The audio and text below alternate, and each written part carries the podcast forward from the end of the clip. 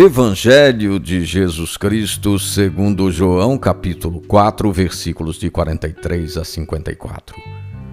Quando Jesus chegou à Galiléia, os galileus o receberam bem, porque tinham visto tudo o que fizera em Jerusalém. Jesus voltou a Caná da Galiléia, onde tinha mudado a água em vinho. Havia um funcionário do rei cujo filho estava doente.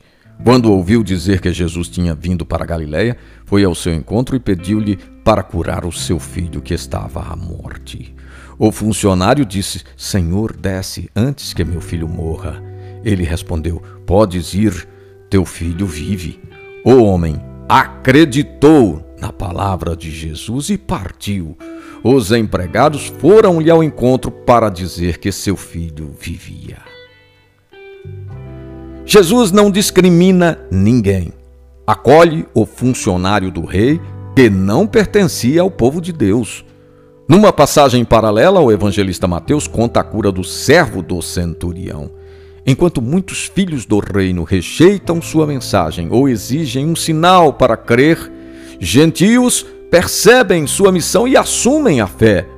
João esclarece que esse é o segundo sinal de Jesus.